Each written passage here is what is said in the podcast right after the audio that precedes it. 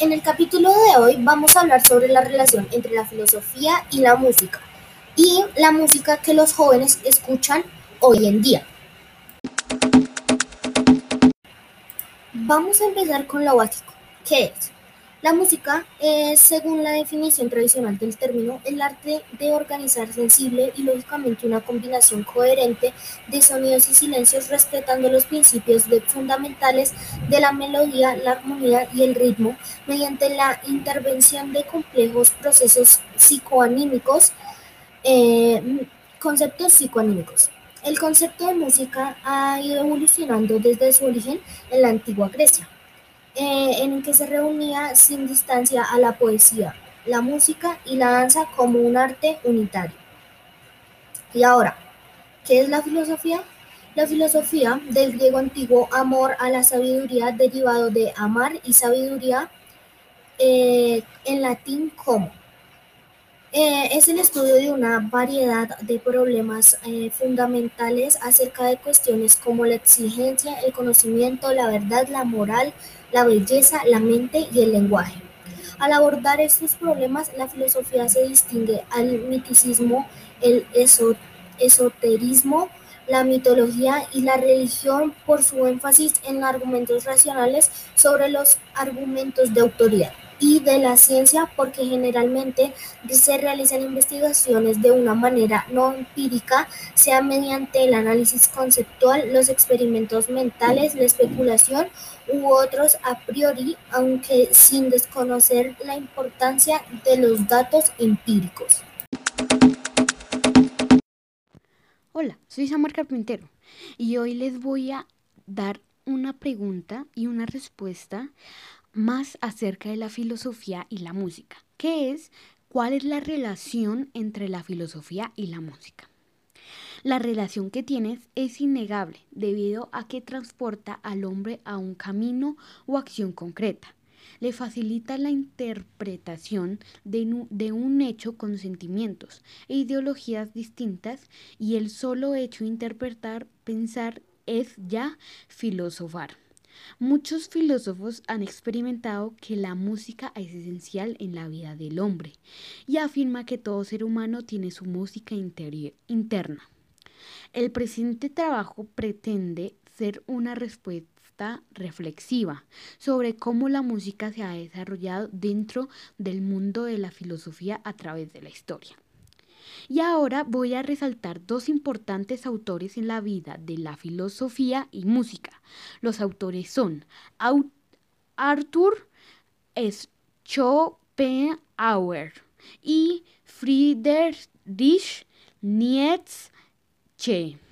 Arthur Schopenhauer fue considerado uno de los mejores, uno de los más brillantes del siglo XIX y de más importancia en la filosofía occidental, siendo el máximo representante del pesimismo filosófico. Y Friedrich Nietzsche escribió sobre temas tan diversos como el arte, la filosofía, la historia, la religión, la ciencia y la tragedia, hizo una crítica de la cultura, la religión y, la filosofía occidental mediante la genealogía de los conceptos que las integran, basadas en el análisis de la actitud moral positiva y negativa hacia la vida. Ahora lo que sigue, mi, mi compañero va a explicar sobre la, la ¿Cuáles, los, ¿Cuáles son los gustos de los jóvenes de hoy en día?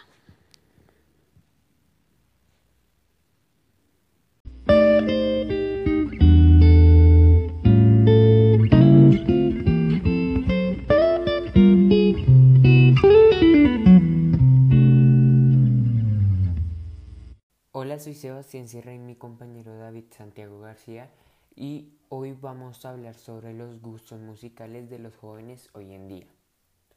Entiéndanse en este podcast por jóvenes a quienes tienen una edad comprendida entre los 15 y los 21 años aproximadamente, en su mayoría adolescentes. Pregunta Preguntarse acerca de los gustos musicales de este sector poblacional es relevante en el marco de la, de la actual cultura pop, puesto que determinan las manifestaciones artísticas que consumen las capas populares.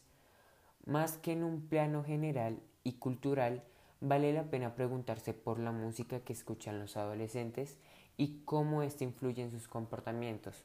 Conocer sus gustos y es también una manera de acercarse a alguien que parece hallarse en una crisis permanentemente de oposición al entorno especialmente a la autoridad que ejercen los padres o los profesores, que pasa por un periodo de mucha imaginación, pero, lo, pero en la que también tiene los sentimientos a flor de piel, que cree que es el centro del universo, en una época de cambios físicos y emocionales en la que también cambia las relaciones con los demás. Los jóvenes utilizan la música para poder expresarse de un modo u otro, para desinhibirse en la crisis de originalidad que sufre todo adolescente. determinados géneros musicales les proporcionan un marco perfecto para escoger su vestimenta o para relacionarse con los demás.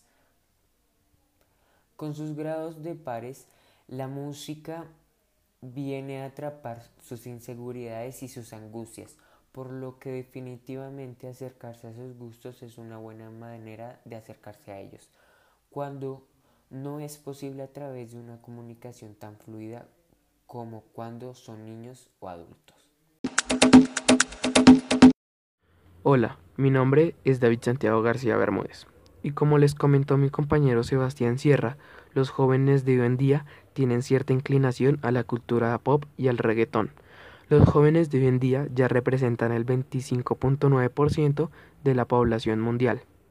En permanente contacto con los celulares, con las redes sociales y con todo lo bueno y lo malo que trae el Internet. La aplicación Spotify lanzó una plataforma destinada a los centennials Pensamos que sería importante comenzar a enfocar nuestros esfuerzos en los jóvenes, no solo porque son el presente y futuro del consumo de contenido, sino porque también quisimos ser los primeros en tomar en cuenta sus gustos, sus acciones y sus intereses, ya que la forma de consumo de la música cambió sin retorno. El disco ya dejó de ser un objeto rutinario en las habitaciones de los adolescentes, y al igual que con el cine, plataformas digitales y en las que el usuario puede diagramar sus propias playlists. Colegio El Minuto de Dios, curso 803, materia Filosofía y año 2020. Esto ha sido todo por hoy, nos vemos en otro capítulo.